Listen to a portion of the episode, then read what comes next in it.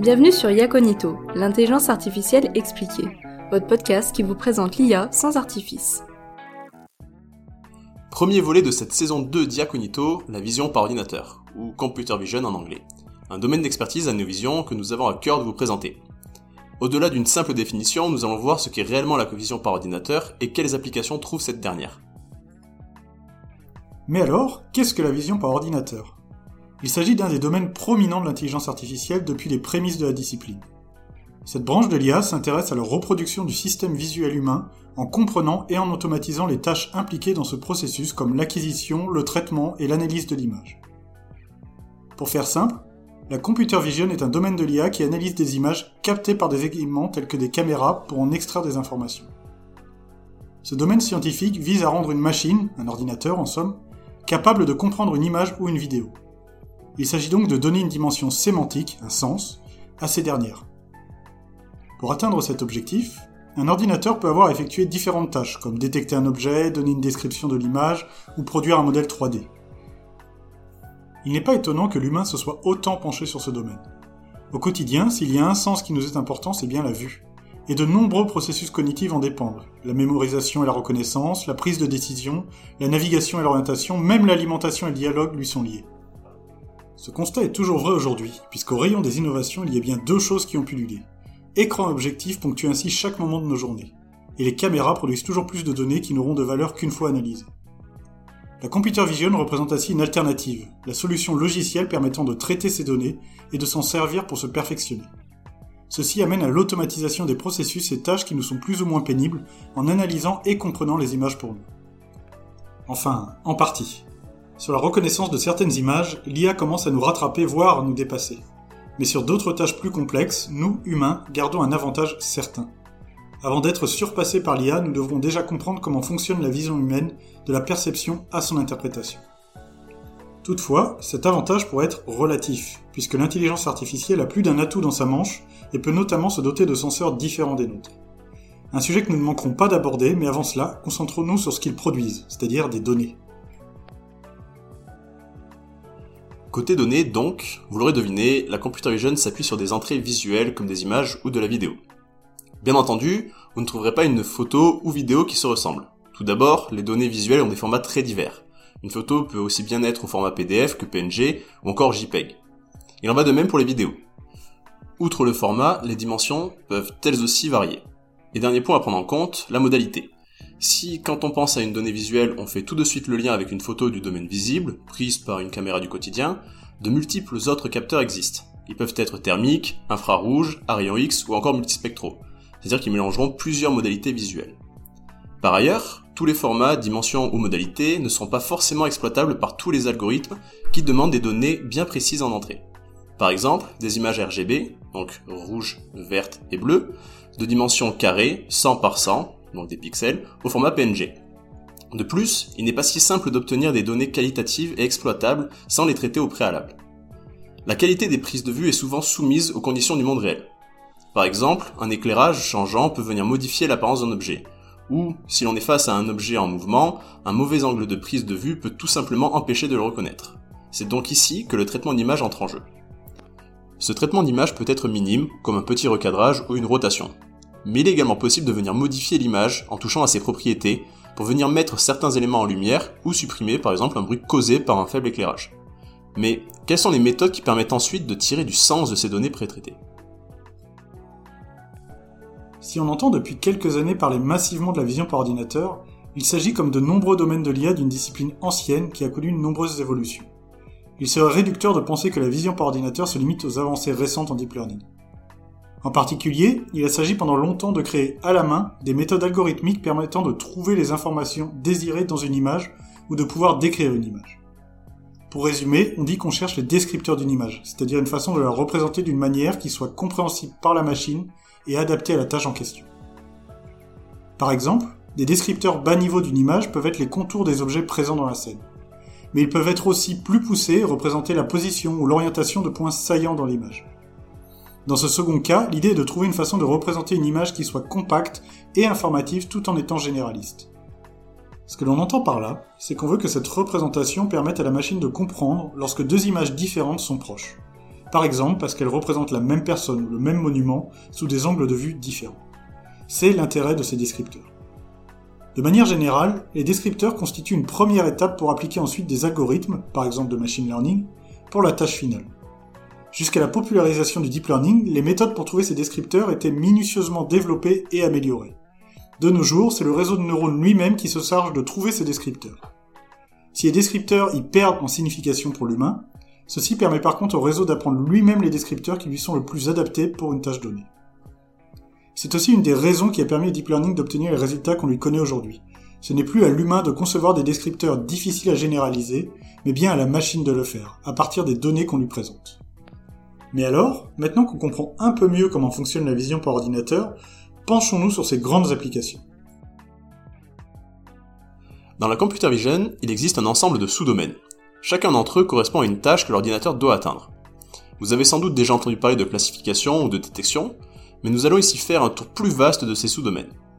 Commençons par la première d'entre elles, la classification. Si vous avez écouté ou lu l'épisode 3 sur le machine learning, vous devriez déjà savoir de quoi il s'agit. La classification d'images revient à ranger une image dans une catégorie précise, une classe. Pour illustrer tout cela, nous allons prendre un exemple. Disons que nous avons créé une énième fois une technologie classant des photos de chiens et de chats. Pour chaque photo, l'IA indiquera s'il s'agit d'un chien ou d'un chat. Un classifieur est donc capable de comprendre ce que représente une photo. Mais que se passe-t-il lorsque nous voyons un chat et un chien sur une même photo? Dans ce cas de figure, il est possible de développer un classifieur multilabel, c'est-à-dire qu'une telle technologie serait capable de donner plusieurs classes à une même image. Parlons maintenant de la seconde grande famille d'applications de la computer vision, la détection. Là aussi, il s'agit d'un sujet que nous avons déjà abordé dans l'épisode 3. À première vue, la détection semble assez proche de la classification. Détecter un chien sur une photo revient à dire si une photo représente un chien ou non, n'est-ce pas? Eh bien, pas tout à fait, loin de là même. La classification ne donne aucune information quant à la localisation de l'objet ou de l'individu à classifier. Si nous souhaitons localiser un élément sur une image, nous devons avoir recours à une technologie de détection. Un détecteur va indiquer les coordonnées spatiales d'un objet ou d'un individu sur l'image et s'attacher à définir une zone dans laquelle se trouve l'objet détecté. Cette zone, généralement rectangulaire, est appelée bounding box ou boîte englobante en français. C'est ce que certains smartphones récents utilisent pour régler les paramètres photos de manière automatique. Ils vont détecter des visages, des sourires, des chats, des chiens, ou toute autre chose pour réaliser le bon focus. En pratique, on ne se contente généralement pas de détecter la position d'un objet, mais on cherche aussi à l'identifier. Ceci veut dire que nous classifions l'objet détecté dans une zone précise en même temps qu'on trouve sa position. On mélange donc un classifieur et un détecteur. Vous pouvez déjà avoir pu le faire lorsque vous partagez vos photos sur Facebook, Instagram ou LinkedIn. Cela est également très intéressant pour automatiser ou assister des tâches d'annotation. Il est important de noter qu'on ne se contente pas toujours de détecter des boîtes englobantes. Par exemple, il peut être intéressant d'avoir des informations plus précises en détectant les points d'intérêt qui composent une forme. C'est-à-dire que l'on cherche les points saillants qui décrivent le mieux la forme. Ceci peut permettre par exemple de détecter la pose d'une personne à partir de quelques points définissant son squelette. Vient enfin la segmentation. Un sous-domaine que nous n'avons pas encore réellement abordé dans Iaconito. Pour vulgariser au maximum, la segmentation c'est la version améliorée de la détection. Quand nous parlons de segmentation, la détection ne se fait plus sur une boîte englobante, autour d'un objet, mais directement sur l'objet, pixel par pixel. Cela nous permet de définir la forme quasi exacte de l'objet en question. La segmentation d'image va venir créer et apposer des masques sur chaque objet détecté au pixel près. Cela permet de bien distinguer les différents objets présents sans superposition. On fait alors ensuite la distinction entre segmentation sémantique et segmentation par instance. Dans le cas de la segmentation sémantique, il faut imaginer que c'est comme si chaque pixel du masque était coloré d'une façon différente en fonction de l'objet segmenté. Par exemple un chat en rouge et un chien en vert. Cependant, deux chiens seront représentés par un masque de la même couleur. Donc, s'ils sont proches sur une image, leurs deux masques seront fusionnés en un seul. La segmentation par instance, elle, permet justement de segmenter deux sujets appartenant à la même classe. Elle fait donc la distinction entre les masques de segmentation de différentes instances de la même classe. Ces trois grands sous-domaines sont les plus couramment cités, mais il serait quelque peu réducteur de s'arrêter là. En effet, on peut par exemple aussi citer le domaine de la super résolution, dans lequel on s'intéresse à l'amélioration de la résolution d'image. L'IA peut ainsi produire des images de très haute résolution à partir d'images basse définition, par exemple pour restaurer des images détériorées. Surtout, la super résolution permet d'améliorer à la fois la résolution spatiale, donc la qualité visuelle, mais aussi la résolution temporelle dans le cas de vidéo. Ceci veut dire qu'on peut donc augmenter le nombre d'images par seconde d'une vidéo. Avec la vision par ordinateur, on peut même générer de nouvelles images. Par exemple, en partant d'un masque de segmentation ou d'un dessin sommaire, une intelligence artificielle peut générer une toute nouvelle scène photoréaliste. Elle peut aussi créer des images intermédiaires pour une vidéo, rendant un ralenti bien plus fluide. Un autre sous-domaine est celui de la reconstruction 3D. L'idée est de permettre, à partir de plusieurs images en 2D ou d'une vidéo, de reconstituer la forme 3D d'un objet sur une image. C'est une problématique complexe, notamment lorsque l'on ne dispose pas de capteurs de distance, mais qui a connu nombre d'améliorations ces dernières années. On est maintenant par exemple capable de reconstituer l'organisation complète d'une pièce à partir de photos seulement 2D.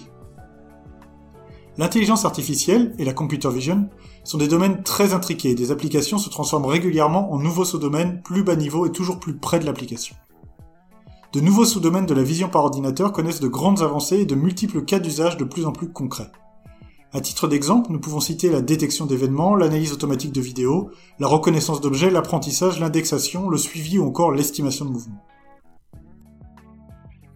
Si nous avons vu à quoi peut servir la computer vision et ses applications, quelle forme prennent-elles dans notre vie du quotidien? Ces domaines d'application sont divers et variés, allant aussi bien du médical au transport en passant par le retail et l'industrie. Mais commençons donc par parler santé et plus précisément imagerie médicale. En effet, depuis quelques années, l'IA est au service d'une imagerie médicale plus performante. Grâce à l'extraction d'informations tirées d'images, que ce soit des images RGB, Arian X ou autres, les algorithmes viennent ici en complémentarité des médecins pour les assister dans leur diagnostic. De nombreuses applications de l'IA dans l'imagerie médicale se sont d'ailleurs développées pour aider à la détection de différents cancers, comme celui du sein ou encore de la peau. Côté industrie, la computer vision trouve particulièrement sa place pour des problématiques de contrôle qualité. Son analyse précise des pièces permet de détecter les défauts et ainsi les pièces à mettre au rebut. Cela permet aux entreprises de conserver de hauts standards de qualité tout en évitant une tâche robotisante à leurs équipes et en accélérant les contrôles. Mais la vision industrielle trouve bien d'autres applications, par exemple dans des problématiques de tri optique, utilisées notamment dans les processus agricoles pour trier les aliments ou dans le tri des déchets. Quand on pense à l'IA dans les transports, impossible de ne pas parler du véhicule autonome. Ces derniers utilisent la vision par ordinateur pour naviguer. Cela leur permet de savoir où ils se trouvent et de détecter les éventuels obstacles sur leur passage. Et le saviez-vous?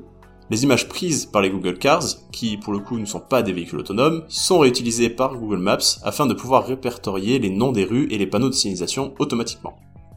De quoi contribuer à améliorer votre expérience de navigation lorsque vous utilisez l'application lors du trajet. Mais attendons-nous maintenant sur des applications tirées de votre quotidien. Car oui, vous utilisez de la computer vision, peut-être sans vous en rendre compte. Cela commence dès le matin lorsque vous déverrouillez votre smartphone grâce à la reconnaissance faciale. Cette technologie, de plus en plus répandue, permet d'identifier une personne sur une photo ou une vidéo en comparant son visage à ceux sauvegardés dans une base de données. Cette application de la computer vision est très sensible, notamment d'un point de vue éthique principalement à cause du risque qu'elle représente pour la vie privée des personnes. Si vous souhaitez en savoir plus sur le sujet, n'hésitez pas à aller consulter l'épisode 3 dédié à la thématique IA et éthique. Pour en revenir à vos applications, vos réseaux sociaux préférés, comme Instagram, Snapchat ou encore TikTok, intègrent également de la computer vision via les filtres que vous pouvez placer sur votre visage. Et lorsque vous dégainez votre appareil photo pour capturer un moment, plus besoin d'être grand photographe. L'appareil détecte automatiquement la scène qui va être photographiée et adapte automatiquement les paramètres en conséquence. Avis également aux amateurs de shopping qui apprécieront tout particulièrement le visual shopping, qui permet de retrouver facilement des produits à partir d'une simple photo, ou le cas échéant de trouver des produits similaires. Quant aux adeptes des marketplaces du marché de l'occasion, ils utilisent déjà de la vision par ordinateur en mettant en vente leurs articles. En effet, celle-ci vient de plus en plus souvent aider à la complétion des fiches produits pour s'assurer de la cohérence entre la photo et sa description. Mais comment en est-on arrivé là? Comment a-t-on pu développer toutes ces applications? Et, pour aller encore plus loin, à quoi ressemblera la computer vision de demain? Lorsque l'on parle de vision par ordinateur aujourd'hui, il est nécessaire de parler de réseaux de neurones convolutifs. En réalité, on devrait même parler de couches de convolution qui sont intégrées parmi des réseaux de neurones profonds. Si ces méthodes sont aujourd'hui largement utilisées, elles ont représenté une avancée majeure au début du deep learning. Lorsque l'on parle de réseaux convolutifs, il faut en fait imaginer que c'est comme si on passait un filtre sur l'ensemble de l'image. De la même manière qu'un filtre coloré permettrait de ne faire ressortir que certaines couleurs, les filtres des réseaux convolutifs permettent d'extraire des informations précises de l'image. Si on en cumule un grand nombre et qu'on laisse le réseau apprendre lui-même ce que ces filtres doivent extraire, on obtient alors des réseaux avec de très grandes capacités de compréhension et de généralisation. Depuis ce concept de base, de nombreuses évolutions ont été développées afin d'améliorer la performance des réseaux convolutifs. Mais aujourd'hui, l'état de l'art tente à s'éloigner des réseaux convolutifs pour utiliser plutôt ce qu'on appelle des transformers. Plutôt que d'utiliser des convolutions de filtres, ceux-ci découpent l'image en plusieurs morceaux qu'on appelle des patchs, et apprennent des relations entre ces patchs. C'est une technologie qui vient à la base du domaine du NLP, donc le traitement du langage, et qui a montré qu'elle pouvait dépasser l'état de l'art aussi en vision par ordinateur. Nous parlerons plus en profondeur des Transformers dans l'épisode sur le NLP. Une autre avancée célèbre en vision par ordinateur est celle des GAN, c'est-à-dire les réseaux génératifs antagonistes. Ceux-ci sont spécialisés, comme leur nom l'indique, dans la génération d'images. C'est ce genre de réseaux qui permettent par exemple de générer des visages réalistes ou des images photoréalistes à partir de dessins. Leur principe de fonctionnement est plutôt intéressant. Ils cumulent en fait deux réseaux concurrents. Le premier, le générateur, a pour but de générer des images au plus proche des exemples en entrée pour tromper le second, le discriminateur, qui tente de distinguer les vraies images de celles qui sont générées. Chaque réseau doit donc s'améliorer à mesure que l'autre réseau progresse aussi, permettant au final d'apprendre un générateur extrêmement performant. On vous a beaucoup parlé d'images 2D jusqu'ici, mais toutes les avancées techniques successives en vision par ordinateur ont aussi permis de faire de grands progrès dans le domaine de la 3D. Que ce soit pour reconstruire une scène en 3 dimensions à partir de quelques photos ou d'améliorer la réalité augmentée, la vision par ordinateur ne se limite aujourd'hui plus à deux dimensions. Aujourd'hui, toutes ces avancées en vision par ordinateur permettent d'avoir des IA qui peuvent surpasser l'humain. Il est néanmoins nécessaire de tout de suite relativiser ceci. L'intelligence artificielle peut surpasser l'humain sur certaines tâches bien définies, pour lesquelles elle a été spécialisée et entraînée, dans un contexte et un périmètre donné. Ça n'enlève rien au progrès de l'IA et à son utilité, mais il ne faut pas non plus exagérer ses capacités. La computer vision est donc l'un des domaines d'application les plus avancés en intelligence artificielle, ou au moins celui dont les avancées nous paraissent les plus concrètes. Dans tous les secteurs, la vision par ordinateur trouve de nouveaux débouchés et cela n'est pas prêt de s'arrêter au regard des travaux et avancées scientifiques récentes. Qui sait quelle future surprise nous réserve la vision par ordinateur? Notre podcast touche maintenant à sa fin et nous espérons vous avoir éclairé sur l'intelligence artificielle et plus particulièrement sur notre sujet du jour. Nous vous remercions pour votre écoute et votre soutien et nous vous donnons rendez-vous le mois prochain. N'hésitez pas à nous faire vos retours, à partager ce podcast et à nous suivre sur nos réseaux sociaux. On vous dit donc à bientôt sur Yaconito.